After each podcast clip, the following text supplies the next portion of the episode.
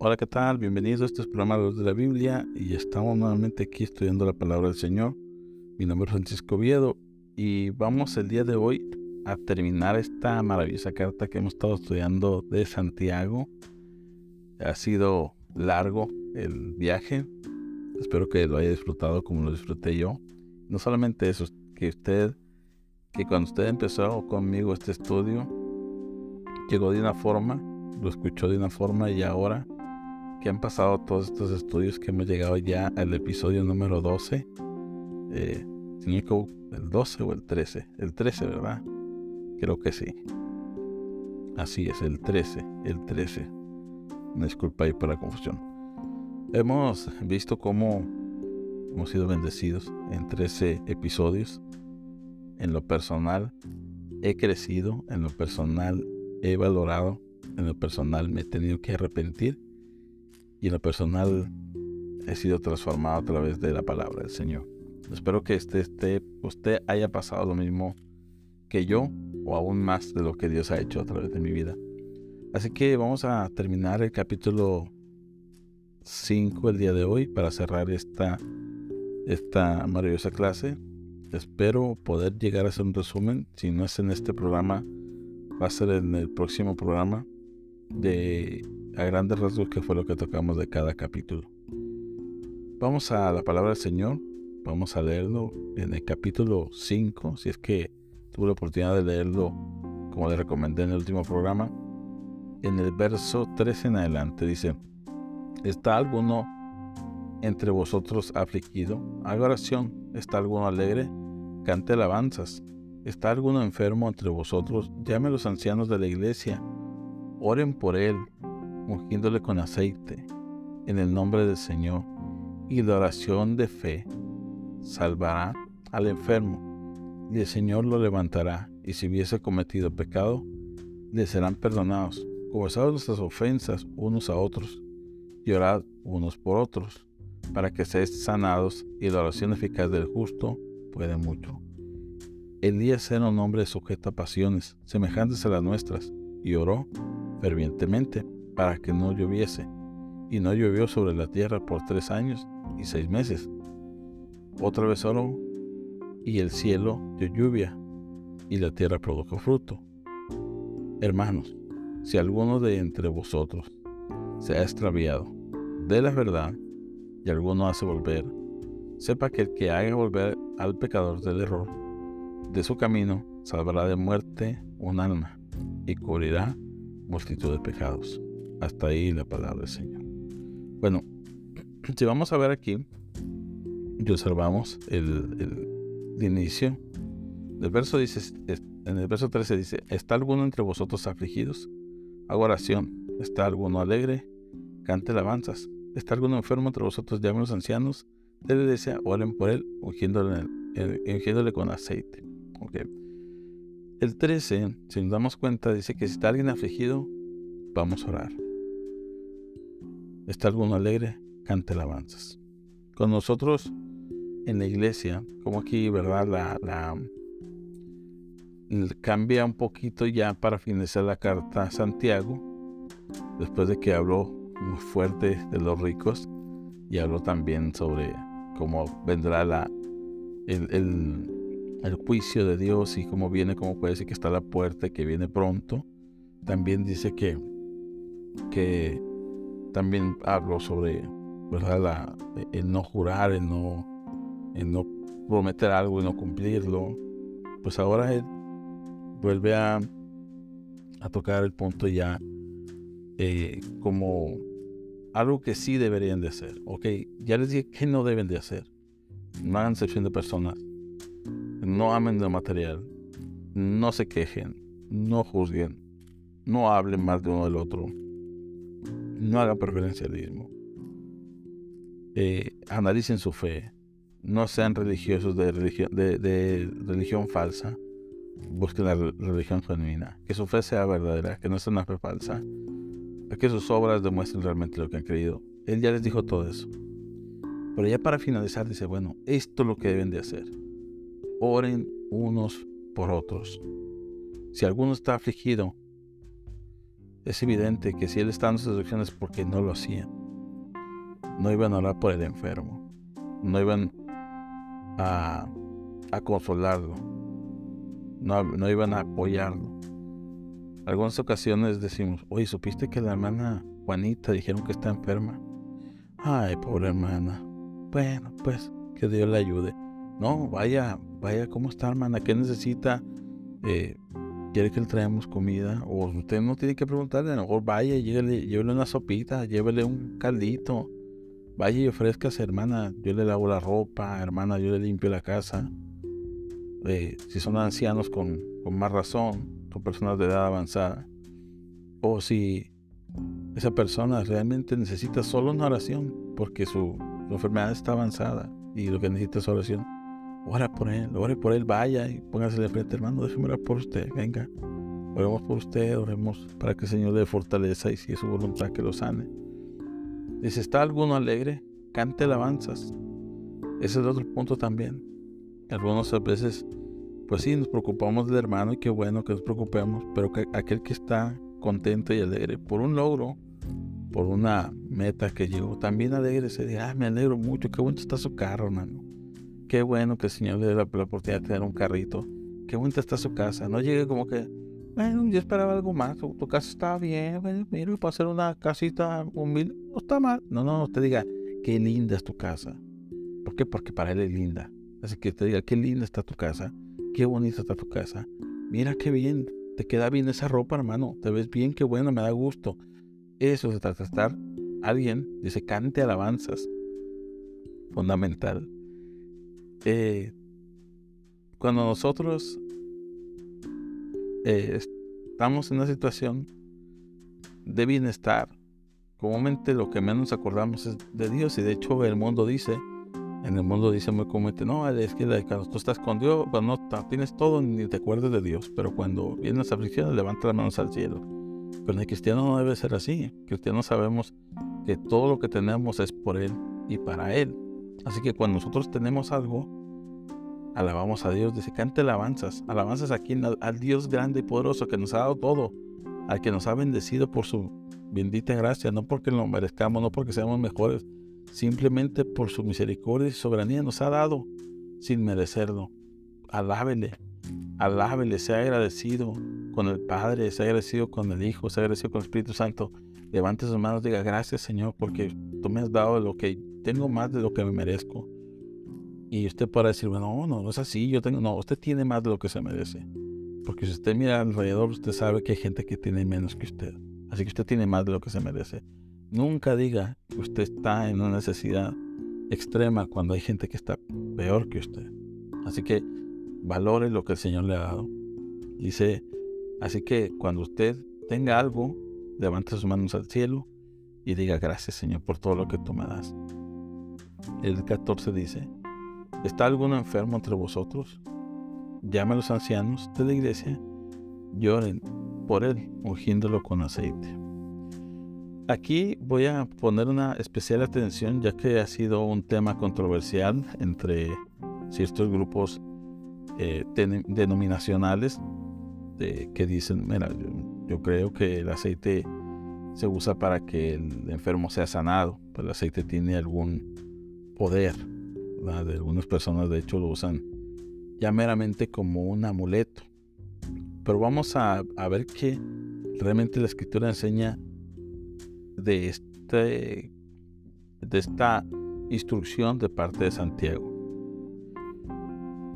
Aunque en el ámbito ceremonial religioso, en los tiempos judíos, el aceite era muy simbólico muy simbólico y se usaba mucho en los tiempos ceremoniales judíos. Entonces muchos dicen, no, pues esto era algo ceremonial y lo hacían simplemente por ceremonia. ¿Por qué? Porque pueden, podemos ir al Levítico, donde eh, muchas veces se les llamaba que cuando hacían alguien fallaba también se le ponía aceite como un como una señal de una redención del pecado. Pero aquí está, ¿cómo podemos diferenciar entre ese, esa, esa unción que ah, usaban ceremonialmente a esta unción que está hablando Santiago. La palabra original que está esta palabra de ungir es la palabra alepsantes o alef, alefo, alefo, es la palabra alefo. Alepsantes, que es la palabra ungiéndole, pero viene la palabra, eh, viene del, primer participio aoristo en voz activa del verbo alefo que significa untar, que es muy diferente a la palabra ungir, que la palabra ungir viene de la palabra, eh, vamos a decir, religiosa, que es cri, que se escribe C, H, R, I, E, I, N. Esa era la palabra sagrada y religiosa. Pero aquí esta palabra, aleifo, esta palabra viene también, se repite también en Marcos 6.3, 6.13, que es la, es la parte cuando, cuando Jesús dice que los envió y que oraban con los enfermos de su, de su, de su ponían aceite y eran curados.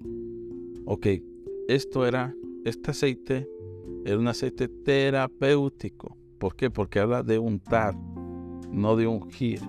Ungir era algo que se vaciaba desde arriba hasta abajo. Era un derramamiento. Pero aquí no es untar. Untar, como cuando usted dice, usted se da un golpe y dice, ay, sóbame aquí. Eso es ser untar. La persona se le untaba ese aceite porque el aceite se usaba también para fines terapéuticos, fines de salud.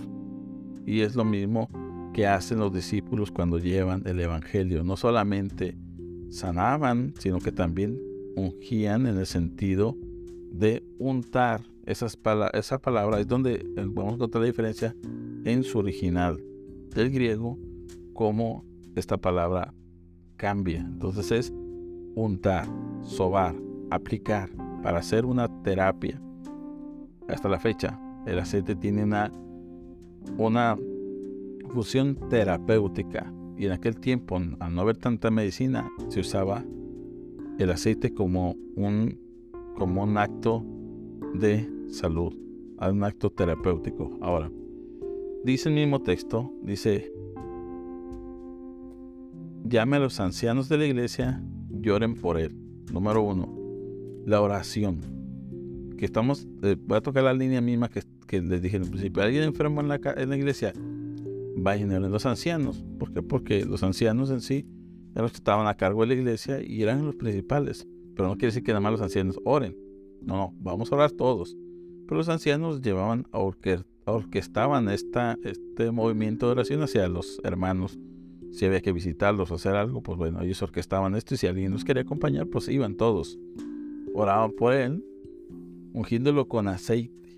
Entonces ahí veo que era untándole aceite en el nombre del Señor. De hecho, en, otras versiones dice, ungiéndonos con aceite y en el nombre del Señor. O sea, no es que yo te, yo te pongo el aceite y en el nombre de Jesús, y en el que estoy montándote, sobándote, diciendo, no, no, no, es que se le, se le da esa terapia, ¿verdad? Que le dan esa terapia, es como que yo, yo voy con el hermano que está enfermo y déjame ir a ayudarle. Bueno, a lo mejor no llevo el aceite, pero le llevo un taco para que coma, le llevo una comida para que coma. Ah, bueno, pues esa es una forma de también aliviar el dolor del hermano. Ah, bueno, pues le, le ayudo en algo, voy y le doy un baño. O sea, era una forma de apoyar, era una forma de apoyar a la persona. Dice, dice, orando por él, o sea, hablando por él, dice, y en el nombre de Jesús, dice en el, en el 15, y la oración de fe salvará al enfermo y el Señor lo levantará. Ok, aquí en otra versión dice sanará. La palabra salvar es la misma palabra sanar. Y no siempre salvar es salvar. No siempre salvar se refiere, no siempre sanar se refiere a sanar físicamente, se refiere a salvar. Y no siempre sanar físicamente, la palabra sanar significa salvar. No sé si me explique. A veces la, sanidad viene como, la palabra sanar viene como una salvación, eh, salvación eterna. Y a veces la palabra sanar es sanar, como tal cual, sanar de una enfermedad. Aquí esta palabra salvar está hablando sobre la salvación. ¿Por qué? Porque entonces no hubiera sido efectiva si la oración es de que todos se van a, se van a sanar, entonces todos serían sanados y no todos se sanan. ¿Por qué? Porque Dios es soberano. Entonces no podemos decir, aquí la palabra, la fe, la oración de fe va a salvar, va a sanar al enfermo, no. Va a salvarlo. ¿Por qué lo va a salvar? Bueno, por lo que dice más adelante. Y si hubiese cometido pecado, primero, si la persona no cree, va a creer. ¿Ok? Porque dice, ¿está alguno enfermo? No está diciendo que es un, cristiano o no sea un cristiano. Está diciendo, si, hay alguien enfermo, porque, vuelvo y repito, la iglesia está constituida de gente cristiana y gente no cristiana. La iglesia, la iglesia, pero la iglesia verdadera está constituida de creyentes, pero la iglesia visible, a la que todos vamos, hay gente cristiana y gente no cristiana metas en la cabeza, no todos los que están dentro de la iglesia son verdaderos creyentes, pero solamente lo sabe Dios, no nosotros. Así que no piense usted que porque va a la iglesia todos son cristianos. No sabemos realmente, porque Dios conoce los corazones, pero estamos ahí. Ahora, esa es la iglesia visible. La iglesia invisible sí son todos los que creen en el Señor Jesucristo. Bueno, aquí hay una carta referida a la iglesia visible, donde hay creyentes y no creyentes. Cuando se le ora a alguien, y si esa persona está enferma, cometió pecado, si llegó a, cometer algún pecado, o no cree, o no está creyendo, él va a ser salvado. Ok, ahora, si es un cristiano y cometió pecado, va a ser perdonado. Dice, y si hubiese cometido pecados, dice aquí eh, uno, le serán perdonados. Ok, si hay una persona que es pecadora, pecadora, bueno, va a ser salvo. Dice 16, confesad vuestras ofensas unos a otros y orad unos por otros, lo que le dije en el primer, eh, cuando empezamos aquí el programa de estudio, para que seáis sanados. ¿Para que sean sanados de qué? ¿De la enfermedad? No, ahora vamos a, esta otra. Seamos sanados emocionalmente. ¿Por qué? Porque ese es el otro punto.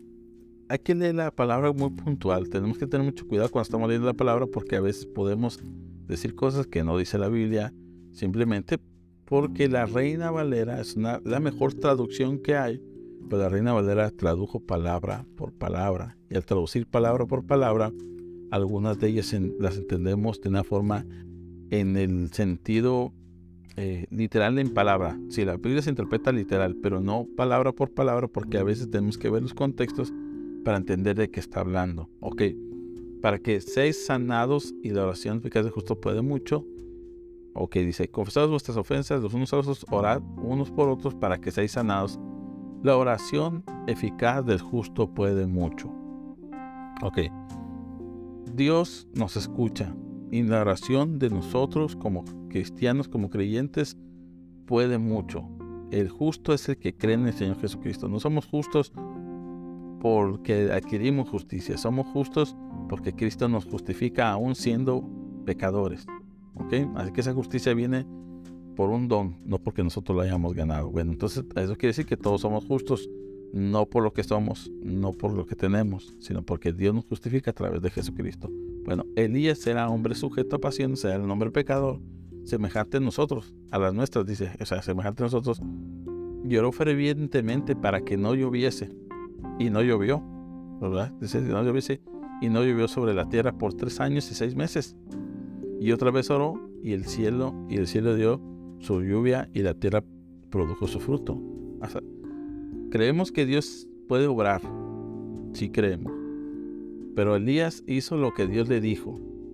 Si él hubiera hecho algo que Dios no le dijo, o si él hubiera hecho que no era algo que estaba dentro de su voluntad, no se iba a hacer, aunque él orara. No sé si me expliqué. Elías creía en la voluntad de Dios, conocía la voluntad de Dios, Dios le hablaba y le decía, no haga, ora esto y esto va a pasar. No ores y no va a pasar. Pero Dios, él estaba bajo la dirección de Dios. No es que él de repente, ay, hoy tengo ganas de orar para que, para que no llueva. Y no va a llover. No, no, no, O sea, el Señor le mostraba qué iba a hacer. No eran sus antojos, era la voluntad de Dios. Y Elías era una pieza de Dios para que se cumpliera la voluntad de Dios. Así que nosotros oramos para que se cumpla la voluntad de Dios, somos piezas delante de Dios, pero nosotros no somos, no somos más que decir, ah, es que yo tengo fe, usted dígalo, porque como Elías oró, como dice ahí en Santiago, yo hago y yo lo, lo, decreto, yo lo digo, miren, Elías oró y, y, mire todo lo que pasó. Ahora usted, bueno, dígame quién ahora ha orado porque se detenga la luna, ¿verdad que no se ha detenido? Y el sol tampoco se ha detenido.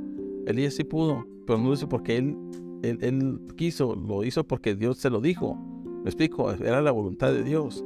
Entonces nosotros hacemos las cosas bajo la voluntad de Dios, no Dios hace las cosas a través de nuestra voluntad, porque pues nosotros no somos más que Dios. Ok, quiero que quede bien claro esto. Dice verso 19, hermanos, si alguno entre nosotros se ha extraviado de la verdad y alguno hace volver, sepa que haga volver, al que haga volver al pecador del error de su camino salvará de muerte su alma y, y cubrirá de multitud de pecados.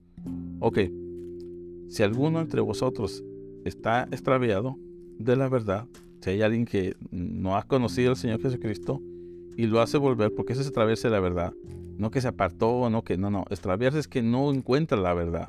Jesús es el camino, la verdad y la vida, y nadie puede venir al Padre si no es a través de Jesucristo.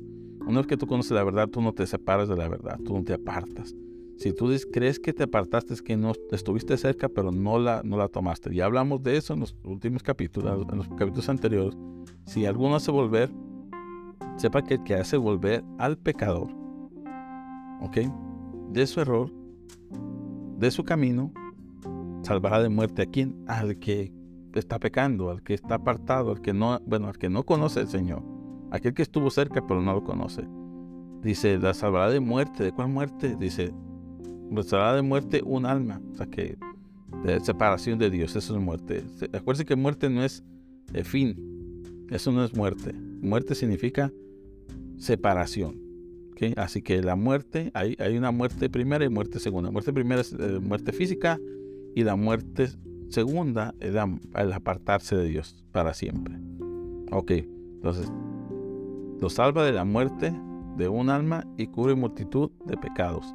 Eso lo dice en Proverbios 10:12, dice que también dice que la misericordia cubre multitud de, faltas. Así que cuando nosotros eh, hablamos de la palabra del Señor a alguien, vamos a ayudarlo a que salga de, su pecado, lo vamos a volver del error y esa persona va a cubrir multitud de pecados. ¿Quién le va a cubrir esa multitud de pecados? Jesucristo.